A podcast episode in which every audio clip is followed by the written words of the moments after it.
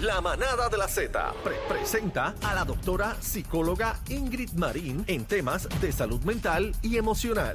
Z93, señoras y señores, momento de bregar con estos personajes de Aniel y hoy la chica momento, carnaval. momento de bregar con la locura de Cacique 93.7 y recibimos a la única, ella es la doctora Ingrid Marín. Saludos, Mira, estar aquí con ustedes y con todos los que escuchan la manada. de la Bienvenida, ¿usted cómo se encuentra? Z. ¿Supiste Muy bien, lo de muy bebé, bien, y Ingrid? sa- ¿verdad? Saludos a Bebé que está recuperándose. Claro que sí, sí, sí. Le deseamos que se recupere bien pronto para que esté aquí con Esa nosotros. familia bebé se que está volviendo Se loca, está loco, dice. Tener a bebé, tener a bebé encerrada 24 horas por 7 días, o debe, uno, a uno se ahorca. No, y que las cosas que le hacen a cualquier persona en los oídos es bien delicado y trae mucho dolor y muchas otras complicaciones. desbalance, Así desbalance, que esperamos que se locura. recupere pronto. Y vamos a estar hablando durante la tarde de hoy sobre los conflictos vecinales y cómo lo Ay, podemos este, solucionar. Y esta, esta muchacha Y- tiene, eh, Doret, la chica carnaval, tiene unos problemas intensos con, Sí, con- sí. con Bueno, los aquí tiene una vecina, aquí. Aquí, a- aquí mismo en este programa sí, tiene. pero una- doctora, no se deje llevar, vamos con él. Pues vamos a hablar sobre Sí. ese tipo de conflictos y a veces no solamente son con nuestros vecinos, pueden ser con cualquier persona que nos encontremos, Compañeros de eh, trabajo. compañeros de trabajo o una persona que nos encontramos en la en la calle Mm. y tenemos que ser bien cuidadosos cómo lo manejamos. Recientemente hemos visto noticias bien lamentables como vamos a empezar por las personas que no sé si son de Canóvanas, ustedes me corrigen si A me la equivoco. señora malcriada. de la señora Racista. que es racista, que le lleva años a estas personas Es en locura, tribunales y han sido muy pacientes las personas que son víctimas del Sí, sí, racismo sí, sí, sí. y se han visto sin número de ocasiones ellos en los tribunales. Vimos el caso del libanés que mató a dos Mató. hermanos En en, el tribunal de Caguas y recientemente, hace alrededor de dos semanas, vimos otro caso de un caballero que mató a su cuñada e hirió a, Al que a dijo un que hijo no, de el, ella. el que dijo, no me arrepiento nada. que no se arrepentía, Que se murieran que todos, que lo se que tenía todos. era hambre y que no vio ningún tipo de, no se vio, por lo menos en lo que se vio en, en las cámaras, ningún tipo de sensibilidad. No, y dijo, si, si,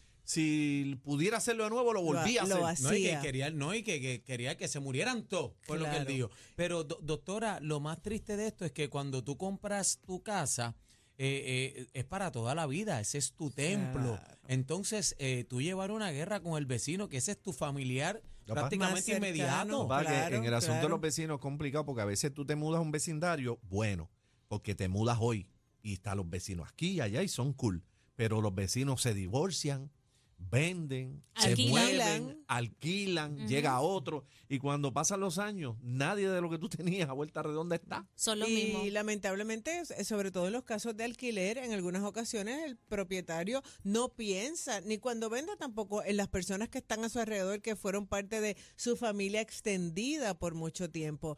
porque vienen los problemas vecinales? Pueden venir por situaciones como racismo, por ruidos, por animales, porque el perro ladra demasiado, chaval, o eh, por trabaja de noche, o porque simplemente una persona no le cae bien a la otra. Ajá. Y pueden llegar a momentos tan tan, tan difíciles, tan la extremos, muerte. que pueden ocasionar como lo que, lo que trajo con el libanés, que era por un problema de colindancias. Mira para allá. Pero ya del historial de ese caso se desprende que pues la aparentemente, ¿verdad? Según lo que lo que dice la prensa, habían algunas situaciones en, lo- en las cuales la dueña del, de la casa, la esposa del libanés, le mataba algunos animales, se los tiraba muertos para, Mira para la otra propiedad. Supuestamente. Y esta otra persona fue una que la- les dio su ayuda, su apoyo, le dio luz cuando ellos no tenían. Así que pueden empezar las relaciones de una manera saludable y pueden irse tornando conflictivas durante el durante el proceso de, de convivencia. Y como dice Aniel, uno vive con sus vecinos y uno compra una casa con mucha ilusión, con muchas ganas de estar ahí toda su vida. Y Bueno, hay personas que tienen hasta que mudarse. Claro. Bueno, yo es tenía una vecina que tuvo problema con la vecina al lado porque le molestaba la peste chuleta, decía ella, cuando cocinaba.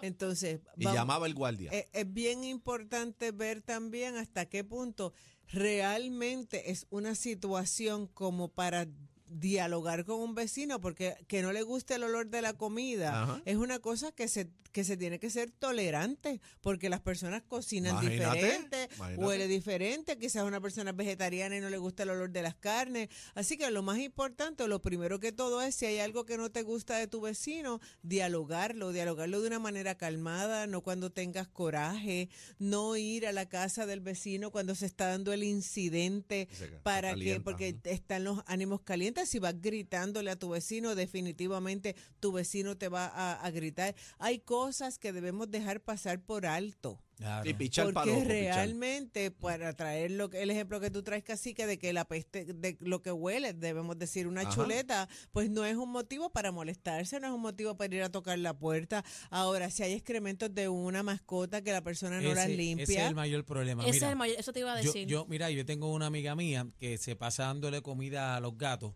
Le da mucho comida a los gatitos, pero e- ellos parece que tienen un sensor que se enteran de que están dando comida ahí, Claro. una, una urbanización.